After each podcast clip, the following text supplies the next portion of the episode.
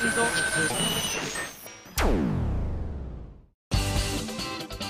井あさみのシンガーソングゲーマー。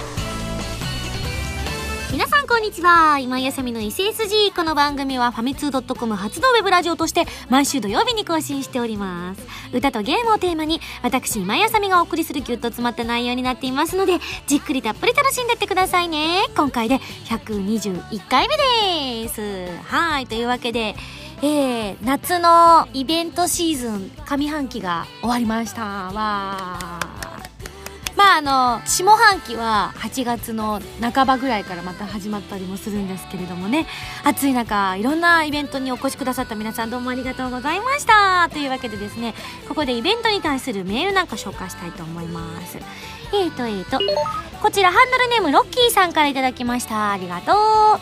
今井さんこんにちは。こんにちは。来大阪イベントに参加いたしました。ありがとうございます。今井さんが待ちきれずに登場した瞬間になんかいつもと雰囲気が違うなと思ったら珍しくお化粧しているではないですか。おーい！おい珍しくそんなことないイベントの時は珍しいよしてない方が多分。過去すっぴんでイベントに出たのって2回ぐらいしかないですもん。いや本当になんでみんな首をかしげるの？いや本当本当。あの、リアルに今日はすっぴんで行きますって宣言した確かあれはアイマスのイベント1回とあと自分の CD のイベントで1回なんかあのすっぴんに近い形で出たぐらいであのリアルすっぴんで出たことはあの SSG の動画ぐらいしかないですよ。ちなみにあの本日のファミセンのコーナーで紹介している、まあ、ゲームの時の動画なんですがあの今日リアルに化粧道具を全て家の玄関先に置いてくるというですねミラクルな失敗を犯しましてですねあの今日はできなかったということであの普段から持っているカバンの中にあの化粧水シュッシュってこうやる化粧水は入ってたので、まあ、それはシュッシュってしましたので、まあ、大丈夫だと思います。いや前回の動画に比べれば何でも大丈夫だよ。前回のがねあのチェックもするのも辛かったからね 私。途中でも見れなくて隠したりなんだりしてましたけれどもねあの情けないダンス姿を皆様にご披露してしまいましたけれども。ねえいや覚えればまた別ですよ。分かってないからあれ問題なんだよね。なんかあのムータンが言ってたんですけれどもあのファミ通さんのスタッフの方ですかね？がなんかあの動画で踊ってらっしゃるっていうのが何かでこう使ってあったのを見たらしいんですけれどももちろんそこに出ているスタッフさんは踊りを完璧に覚えて踊ってたらしいのでやっぱりね覚えなきゃダメね。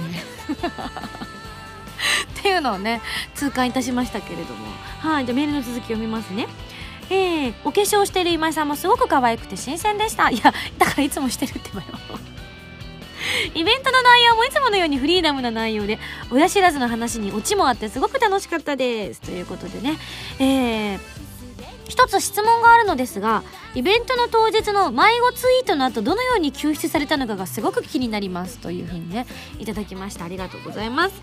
えー、そうなんですよね。遠来の大阪のイベントの前の日がアイマスの大阪の、えー、ライブだったということで、まあ、そのまま、えー、こうみんなでこうねわーっと打ち上げなんかもやったりとかしてこうなんだろうないい疲労感に包まれていたわけですよ。こうやりきった感大阪公演まで長かったですからね。1ヶ月ちょっと近くかかってこうライブを全部終えてっていうところもあったのでやっぱスタッフさんとかみんなでわーっと盛り上がったわけですよ。でもう本当に心地いい眠りについてですね朝起きたらやっぱ早起きをしてしまったわけですよね。なんか聞いた話によると皆さんはすぐにこうね朝食なんかも食べに行ったらしいんですけども私はなんかこうついつい大阪の朝の街を見てみたいなと思ってこう朝ごはんを食べにそう街の中を一人でうろうろしてたわけですよ。でちょっとご飯とか食べてルンルンと思って帰ろうと思ったらあそういえば私ホテルまで連れてきてもらったからホテルの名前覚えてない。って思ってですね。あどうしようと思ってしばらくこううろうろ探したんだけど見つからなくて多分近くまで来てるのは分かってたんだけれども分かんなくってもう仕方がないから諦めて喫茶店に入ってツイートをしたわけですよ。ホテルの場所も忘れホテルの鍵を部屋に忘れました。てへーみたいな感じで。であのそんなこんなでコーヒーを飲んでたんですけれどもあのその喫茶店でお会計をして出ようとした時に喫茶店のお姉さんに聞いたんですよ「あのすいません。ここいらのホテルであのなんたらっていう言葉から始まるホテル知りませんか?」って言ったんですよね。そしたら本当に一文字しか言わなかったのにホテルのことを分かってくださったんですよ店員さんが「あなんたらホテルですか？それだったらすぐそこですよ」って言われて「あそうなんですね。いやいや迷子になっちゃってへへへへ」みたいな会話をしつつ「あそうだったんですね。すぐそこです」って言われて「どうも」みたいな感じで。いや大阪のね店員さんは優しいなと思いながらこうホテルに戻ってですねあのホテルのカウンターの方にですね「すいません鍵を部屋に忘れました」というふうにお伝えして部屋にね無事戻ったわけなんでございます。なのでそんなにねあの深刻な迷子じゃなかったみたいです。自分的には結構歩いてたんで迷子になってから30分近くうろうろしてたんですよね。でそういう時に限って私結構あの気をつけようと思って日焼けとかしちゃいけないと思って今回のツアーいつも日傘とかサングラスとか帽子とかを持ち歩いていたのにもかかわらずまあちょっとの距離だからいっかお散歩気分だし朝だしと思って外に出たら甘かったね。日本の夏を舐めちゃいけなかったね。30分うろうろしたからかなり日焼けしましたね。日傘も持たず。あでもサングラスだけは唯一持ってたのでサングラスだけして日傘持たずに日焼け止めも塗らずに30分朝の大阪をうろうろして。まあ朝っつうかもう昼に近かったっつっちゃ近いんですけどね、まあ、9時台から10時にかけてぐらいだったんですけれども、ね、うろうろうろうろしたっていうね。うん、気をつけましょう。これからはなんかあの誰かに連れてってもらえるからと思って安心してる時こそこうね一回振り返って道順を確認してホテルの外観とかを確認しておかないと、まあ、こういう目に遭うんだなっていうことをね改めて感じちゃいましたね。はい。というわけで。じゃ次のメール紹介したいと思います。こちらハンドルネーム「良薬はちゃんと天しさんから頂きました。ありがとうはじめまして良薬はちゃんと天しと言います。ミンゴスさんいきなりなんですが困ったことが起きました。事件の発端は学校の休み時間。廊下の片隅で買ったばかりの携帯でミンゴスさんのブログを読んでいた時のことです。え？と背後から聞き覚えのある声が聞こえ振り返ってみるとそこには僕の親友 A 君。その時です。僕はうかつにも「どう？綺麗だろ?」と言い携帯を突きつけました。するとすごい勢いでえー、お前彼女いたの？しかも超絶美人じゃん。すいません。なんかすいません。えーとわけのわからない会話に一瞬頭が真っ白になりましたがすぐに状況が分かりました。その携帯の画面には映っていたんです。ミンゴスさんの写真が気づいた頃にはもう遅く廊下中に轟いた大声はみんなの視線を集め何より大声でしたので問題の一言だけが丸聞こえになり夏休みにもかかわらず誤報はどんどん伝わり誤解を解くには何週間かかかりそうですと、えー、ちなみに別に良薬はちゃんと天志さんの彼女がミンゴスだということが広まったことに落ち込んでいるだけでミンゴスさんが彼女というシチュエーションが嫌だということではありませんよと PS いただきました。ありがとうございます。そうよね。これがなかったら俺の彼女美人でもなければって。だからそれもへこむな。でもなんか超絶美人じゃんっていうその友達の会話もなんか持ってない？絶対持ってるでしょ。そういうの私分かっちゃうからね。絶対これね超絶は嘘だと思う。え結構割と美人じゃんとかそのぐらいだったのに絶対良薬ちゃんと天さんは持ったと思うね。そういうの伝わっちゃうんだよね私にはね。いやいやいやというわけで。そっか。でもちょっと待って。多分だけどこの良薬はちゃんと天志さんは学校なんでしょ？ということは なんか軽く見積もっても大学生ぐらい。深く見積もると下手したら小学生ぐらい。どっちだろう？キャー！ドキドキする！よしじゃあお姉ちゃんがいろいろ教えてあげようか！みたいなね。算数ぐらいだったら教えられるよ。数学はもう無理だけどねみたいな。そっかそっか。でもまあ友達にあの彼女と間違えられたままでもいいじゃない。ね。でも実際に本当に好きな女の子が来たら待ち受け画面はちゃんと好きな女の子の画面にしてあげてね。あ意外とみんなしないのかな。彼氏の写真とか彼女の写真とかを待ち受けのにはしないのかな。私はしないですけど今スタッフはみんな首をフルフルと横に振ってるけれども。ちなみに今ミンゴスのあの待ち受けはああちょっとムータンのそれ待ち受け？嘘！画面今消えちゃったけれども多分それって私じゃないですか？やだ！ちょっと恥ずかしい！今絶対絶対今設定したでしょ？分かってんだからね。ムータンだっていつもおっぱいの出てる女の人のだもん。知ってるもん。ポロンとあの金髪のお姉ちゃんのポロンと出てるあの隠されてない完全にオープンになってるおっぱいの写真を待ち受けにしてるの私知ってるもん。やだ。もうそうやってすぐ点数稼ごうとするんだから騙されないんだからね。ちなみにミンゴスの待ち受けはあの先日大阪にねそのアイマスのライブと、えー、遠来の発売記念イベントで大阪に行った時に実はですね私のいつも仲良くしていただいている原由美ちゃんのあのお姉ちゃんのところに遊びに行きましてですね。ユミとヌーとあとユミのあの大阪時代のお友達と3人であ4人で、えー、お姉ちゃんのところに遊びに行きましてですね、えー、あのユミの姪っ子と会ってですねこう抱っこさせてもらったりプニプニさせてもらったりさせていただいたわけですよ。なので今はその姪っ子と私の写真が待ち受け画面になってます。恥ずかしい。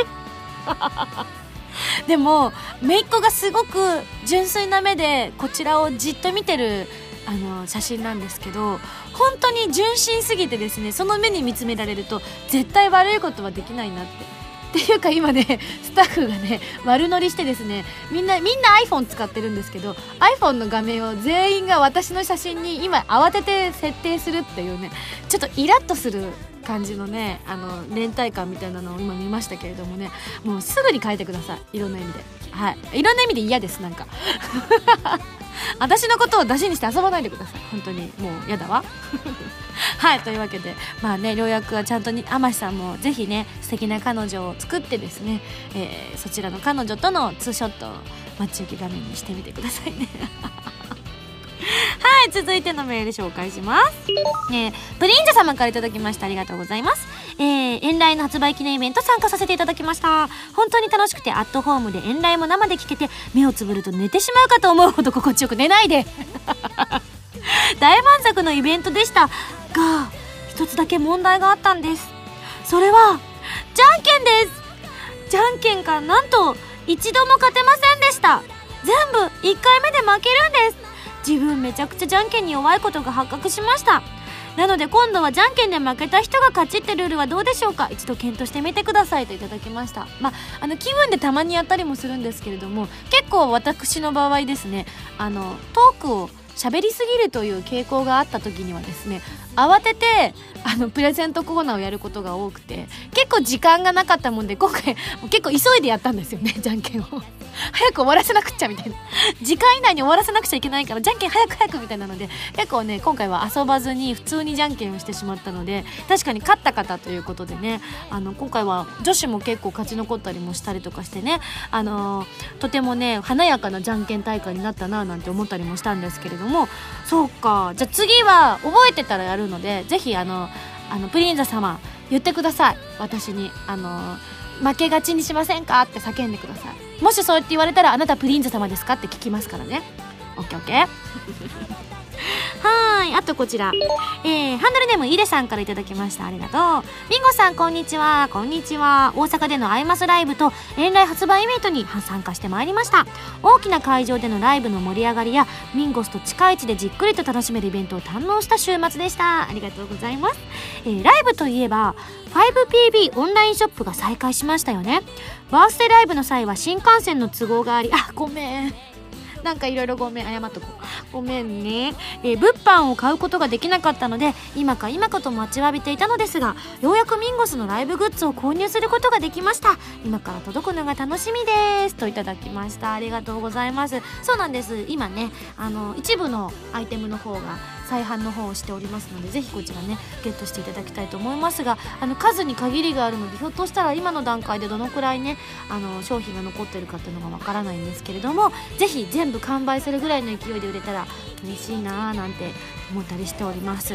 あとなんか聞いた話によるとお守りがなかったんですよね。あれ実はライブで全部完売してしまっていてないんですがなんかあのお守りが欲しかったのにないよなんていうねこうお便りとかいただいたりとかしていたのでなんかあのねスタッフの方にプレッシャーをかけておきたいとは思うんですがただお守りみんな欲しいんだなと思ってちょっとニヤニヤしちゃいましたけどね。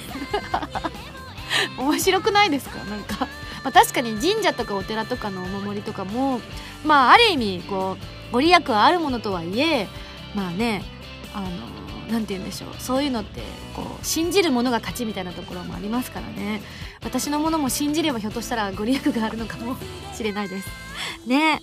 あの30過ぎてもすっぴんでいられるかもしれません。それは心持ちの問題なんですけどね。あとね井出さんの最後のところにこんなの書いてあるんです。ところでみおちゃんが武道館で握手会をするという話を聞いたのですが開催はいつですか？というふうにいただきました。ちょっとね私にはその情報が入ってきていないので一体いつになるのかっていうのを私もちょっと確認したいななんて思ってるんですけれどもまあ本当にねいつも思うんですよ。SSG のスタッフの方、まあ、みおちゃんムータン浜田 P そしていろんなねスタッフいますけれどもあのみんなにねすごく愛していただいているなっていうのをね本当いつもね感じたりもするんですけれどもありがたいですよね。なのでですねなんかこうぜひこうこういう風にどんどんスタッフの方をいじっていただきたいとは思うんですが武道館で握手会をみおちゃんがするくらいだったら私が武道館で写真を撮りたいね。普通にあの観光で。はいというわけでですねたくさん皆さんからメールいただいたんですけれども、えー、ここいらで次のコーナーに行きたいと思います。CM です。どうぞ。静と動 響き合う2つの個性。アーテリー・ベイン。こんにちは。ベインです。アーテリー・ベインの待望のサードシングル。PSP 用ゲームソフト「コープスパーティーブック・オブ・シャドウズ」エンディングテーマ「パンドラの夜」が8月24日発売。カップリングには儚くも力強いバラード。ただ一つの物語を収録。私たちの紡ぎ出す鼓動に酔いしれてください。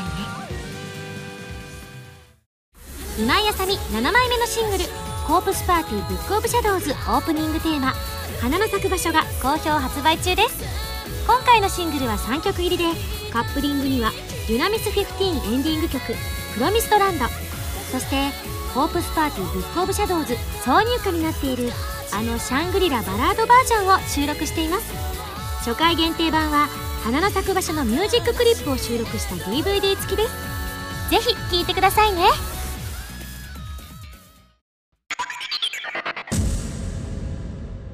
ファミセンこのコーナーは、ファミツ .com 編集部から派遣された謎の司令官みおちゃんがおすすめするゲームを、真のゲーマーを目指す私、今井あさみが実際にプレイして紹介するコーナーでございます。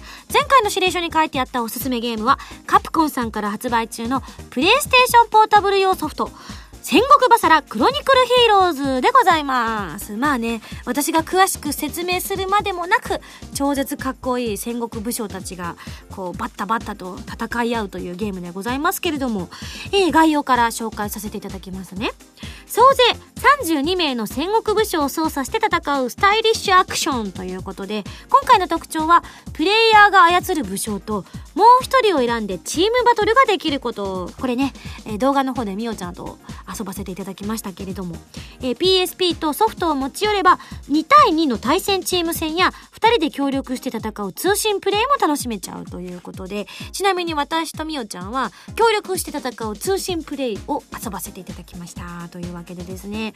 あの前回戦国バサラ3を取り上げた時よりもあのなんだろうねやっぱこう携帯 PSP になってるっていうこともあってすごくねあのなんだろう私みたいな戦国ものにすっごいめちゃめちゃこう疎いタイプの人でもなんか本当にあちょっとやってみようかなって思えるようなお手軽な感覚がするのはやっぱり携帯ゲームならではなのかななんて思ったりもしましたよね。なので本当にねあのいろんなまああのこう技とかもねあのきっと上手くなったら出せると思うんですけれども私みたいにまだボタン操作がまだ全部分かってないよって方でも本当にあのねバシッバシッと技が繰り出せるのでとっても気持ちよく遊べましたね。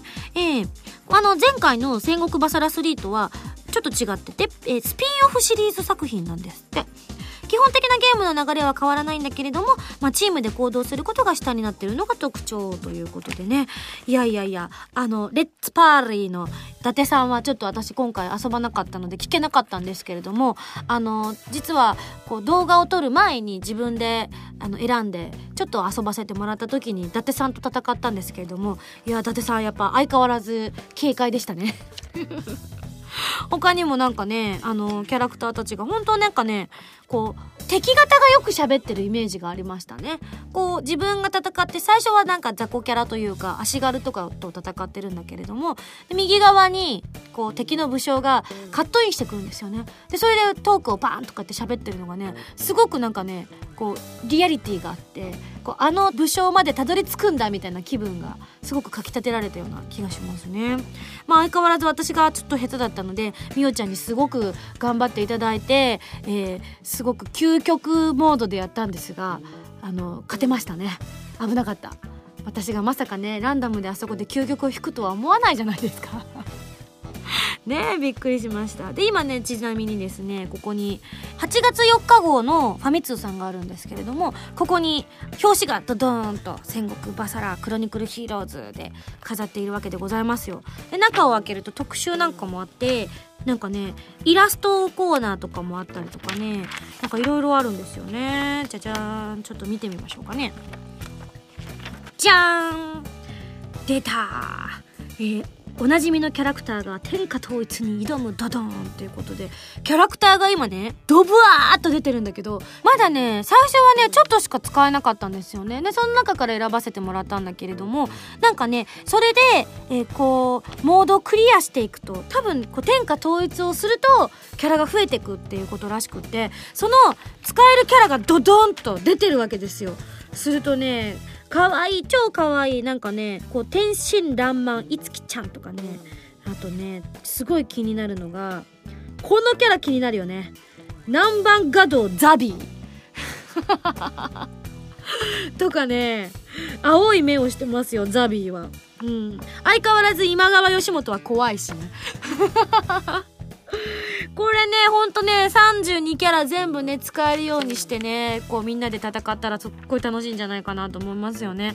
なんかね私あんまりね日本史は得意じゃなくてあんまり知らないんですよ。本当にあのこうすごく有名なところテストに出るようなところぐらいしかあんまり知らなくてそういう意味でもなんかこう例えばだけどこのチームとこのチームで組み合わせやったらあの本当は戦国的にも面白いよねとかいうのを知ってた方が絶対面白いと思うんだよね。結構あの三国志とかもそうじゃないですか。結構そういうのを知ってるか知らないかでよりこう深みが増すみたいなところがあったりとかするからこれねあのぜひ特に小学生とか中学生ぐらいの方とかにねこう歴史を学んでもらって組み合わせでこのまさかこのヒーローとこのヒーローがタッグを組むなんてっていうので盛り上がった方がよりこのゲーム楽しめるんじゃないかななんて思ったりしました。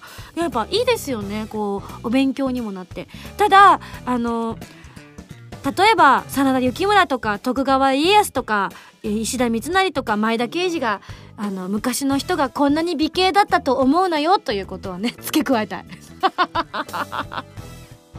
なんか私もこっちのキャラのがやっぱかっこいいし絵がやっぱすっごい好きだから私の脳の中でこれでインプットされそうな気がする。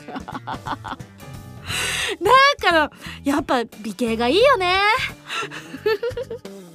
いいよな。こんな美形だったらほんといいよな。ただ絶対なんかあの自分が部下だったらこんなかっこいい武将たちとか美人なほんとこう見てこの濃姫とか美人すぎるでしょみたいなね。こんな美人が近くにいたらもう死ぬ気で守るね。私。たとえ自分が雑魚でも。ね素敵ですね。今回あのそのイラストなんかもあのなんだろう。こう筆タッチで描いたイラストなんかもがっつり採用されてるのでそういったタッチが好きな方もねこのゲームとってもねこう熱くなるんじゃないかななんて思ったりもしました。是非皆様も遊んでみて戦国バトルしてみていただけたらと思います。はいというわけでですね本日はカプコンさんから発売中のプレイステーションポータブル用ソフト戦国バサラクロニクルヒーローズを紹介いたしました。はいそれでは来週の指令書を開封したいと思います。どこに行ったかな？どこに行ったかな？あったよいしょさん、こんにちは。こんにちは。謎です。謎なんです。どうしてミンゴスさんが散歩しただけで迷子になるのか謎なんです。ありゃ、みおちゃんも大阪にいたのに、私のことを助けてくれなかったな。なんか、アットで、大丈夫ですか？っていうのが来ただけで、なんか特にメールが来るわけでもなく電話が来るわけでもなくみおちゃんはなんかツイッター上でなんか面白半分で見てるなって思ってました。チェ。他にもあんなに多くの忘れ物をするのが謎なんですが次回取り上げるゲームも謎にあふれた作品です。それは謎に惑い謎が湧くアドベンチャーゲーム謎湧く館音のまにまにです。ん？立体的な音響が楽しめる不思議なアドベンチャーゲームですよ。それでは頑張ってね。謎の司令官みおちゃんより、と、いただきました。謎枠館音のまにまにかな？おー、なんか、タイトルからして謎に満ちたような雰囲気のあるゲームですね。ちょっと、本当にまたもやピンとこないゲームがこうね私に紹介していただけるということでドキドキしたいと思います。はいそれでは次週のゲームは謎枠館音のまにまにに大決定ということで頑張りたいと思います。以上ファミセンのコーナーでした。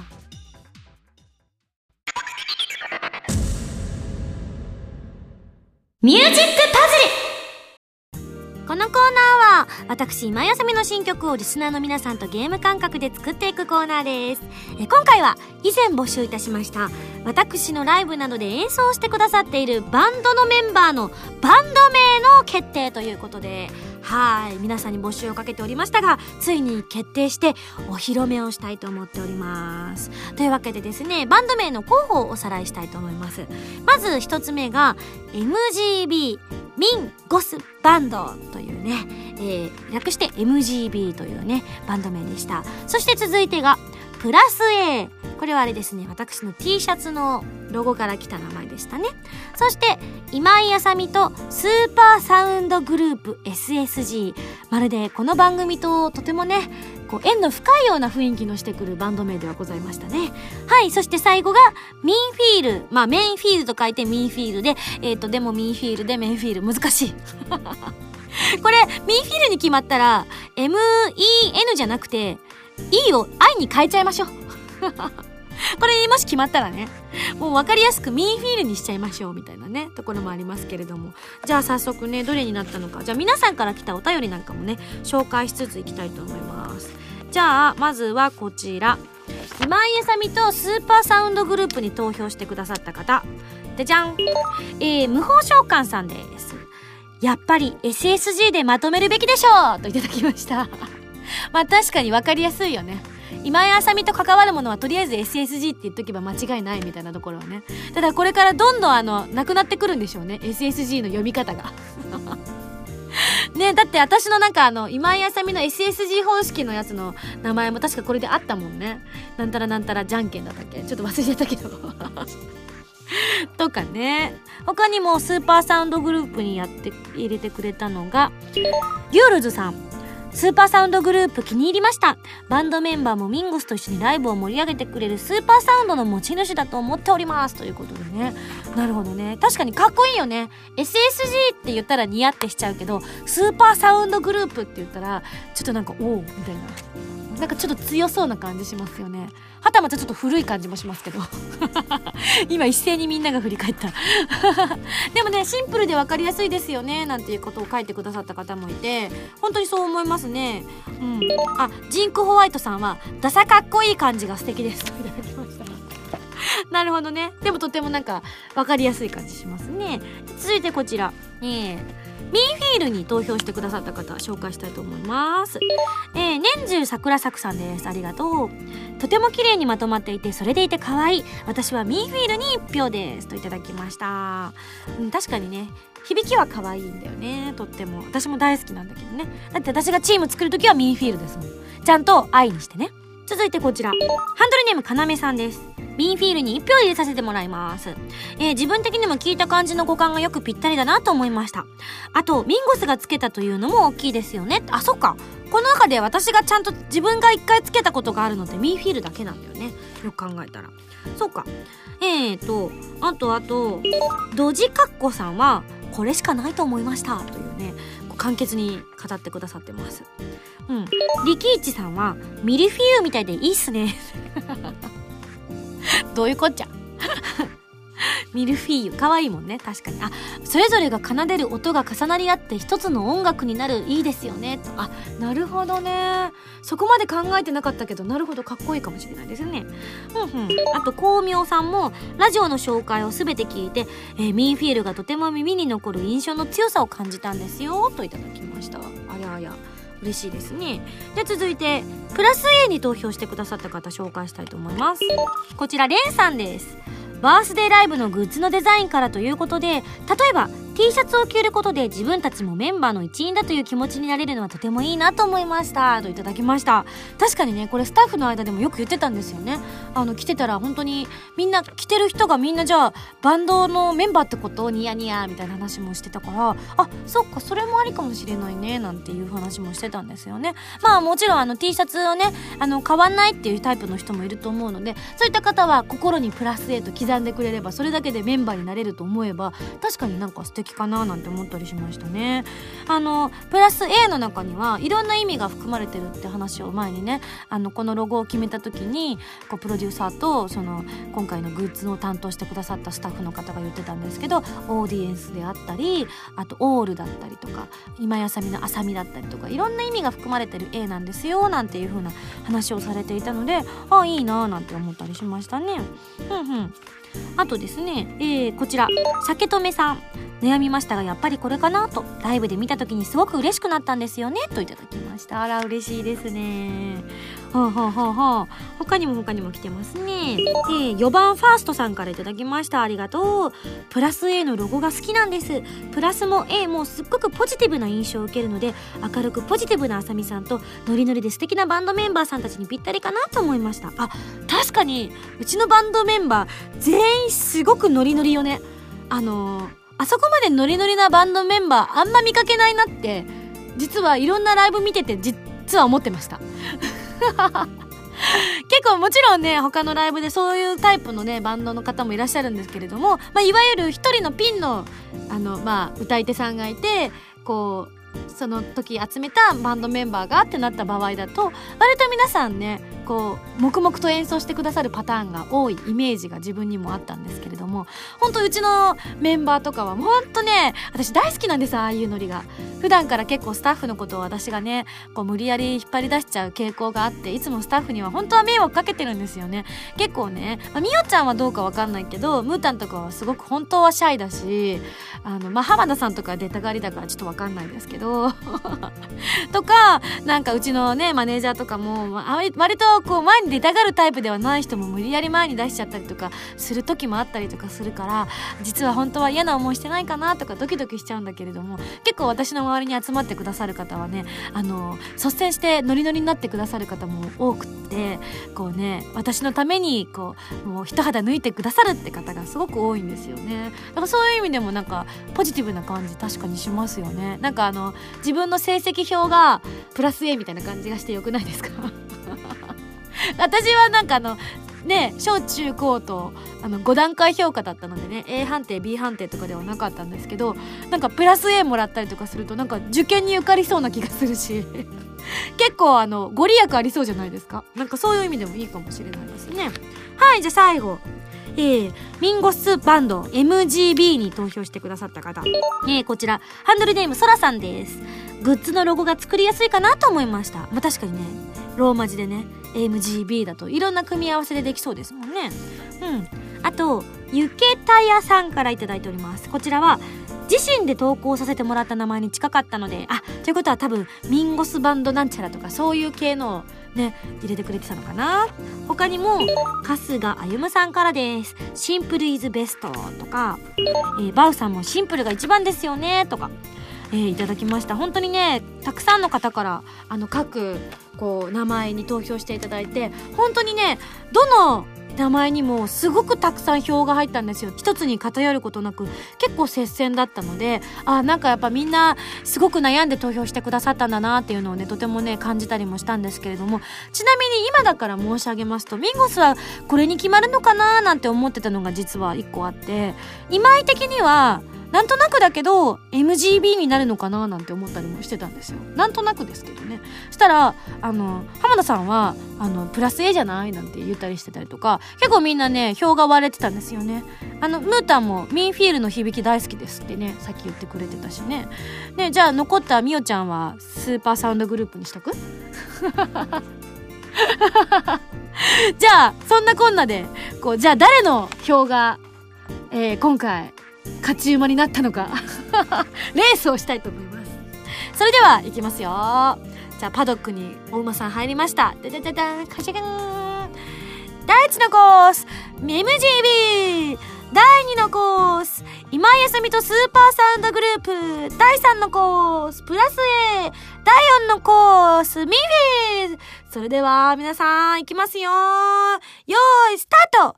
チャッチャラチャラチャラチャラチャラチャラチャラチャラチャラチャラお第1コーナーすべての馬が綺麗に曲がりましたなんか競馬中継とか聞かないからわかんない何言えばいいんだろうチャチラチャラチャラチャラチャラチャラチャラおおミンゴスバンドが前に出たぞ前に出たぞ一歩鼻鼻先分出たぞここでは言わないか本当に競馬分かってない私。トゥルトゥルトゥルトゥルトゥル。おなんと今度はサウンド、サウンドグループが、サウンドグループが一馬身前に踊り出たぞあなんとここで驚きのミンゴスバンドが落馬ですドドーンなんてる騎手は誰だった私だいやーん怪我しちゃうよタッタラタラタラタラタラタラタラタ。お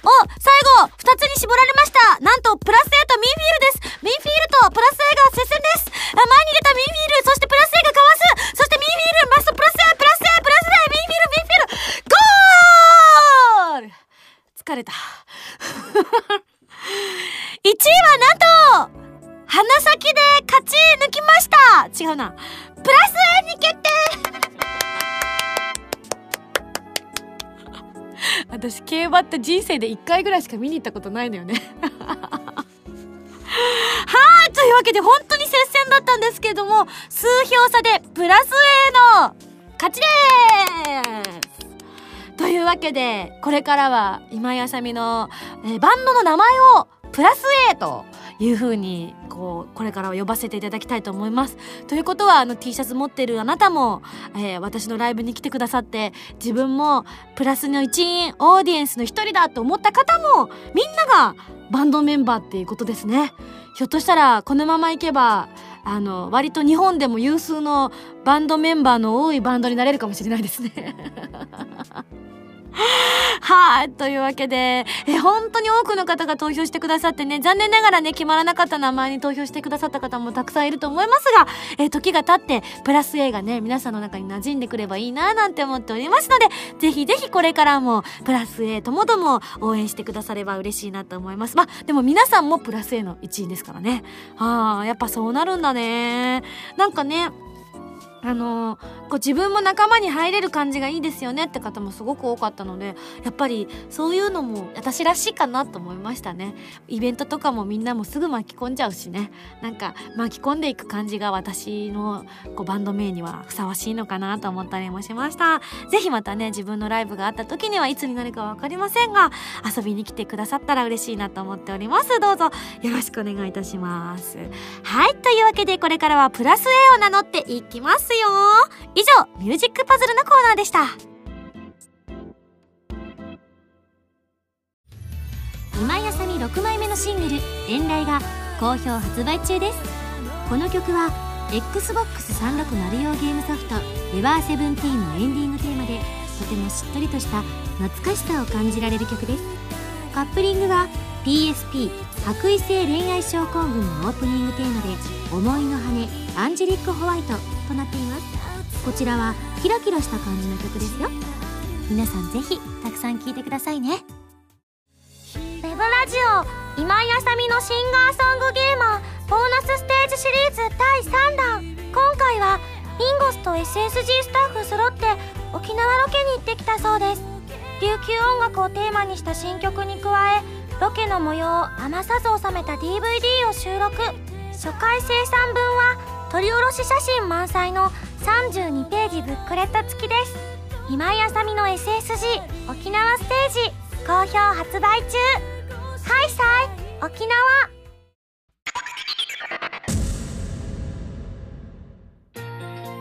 はいというわけでエンディングでございます。今ねファミ通さんのウィークリーファミ通トップ30ってやつを見てるんだけどね。なんと1位がこの間紹介した LNR が1位なの。すげえと思って。なんかねそういうメールも来てたんだよね。うんしてなかった。違った。ヘビーレインとゴーストトリックをクリアしましただった。違った。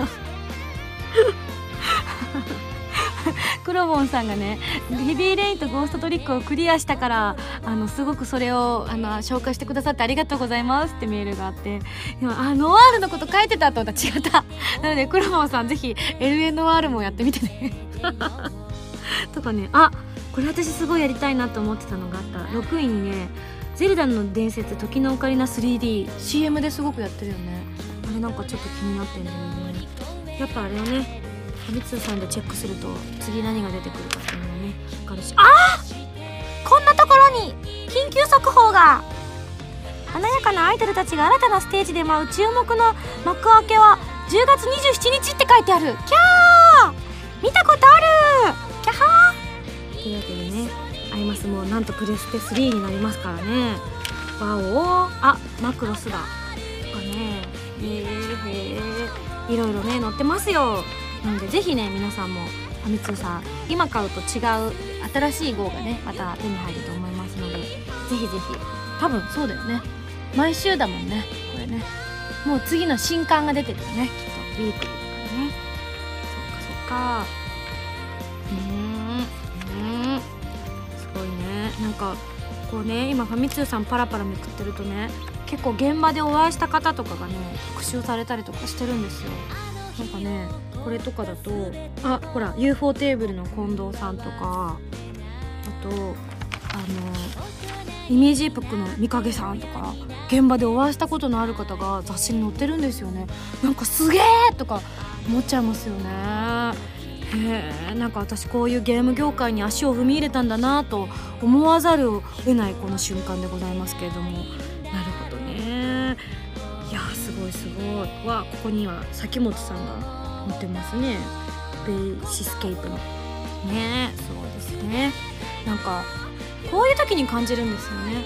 自分はこう有名人になろうと思ったことって実は未だに一度もなくて普通に声優さんになろうと思ってこの業界に入ってきてまあイコールある意味有名人だったんだってことに気づいたのがつい最近なんですけれども感覚はみんなと変わらないんですよ。ただただあの喋ることがお仕事なだけでいわゆる、まあ、あの本当に芸能人的な感覚では今でもなかったりとかしてなもんでこうホテルの周りをうろうろ歩いたりとか普通にしちゃうわけですよ。普通の人と同じ感覚でね。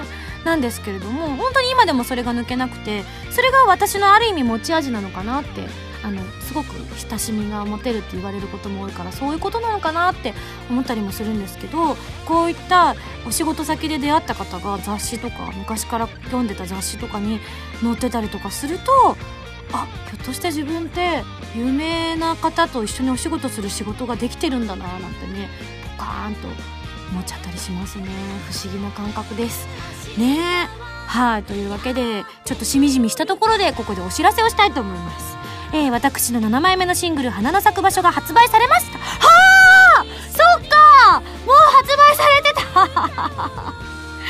私の時間軸ではまだ発売されていないのですがそっか。この放送を聞いてるみんなも買ってくれてるんだね。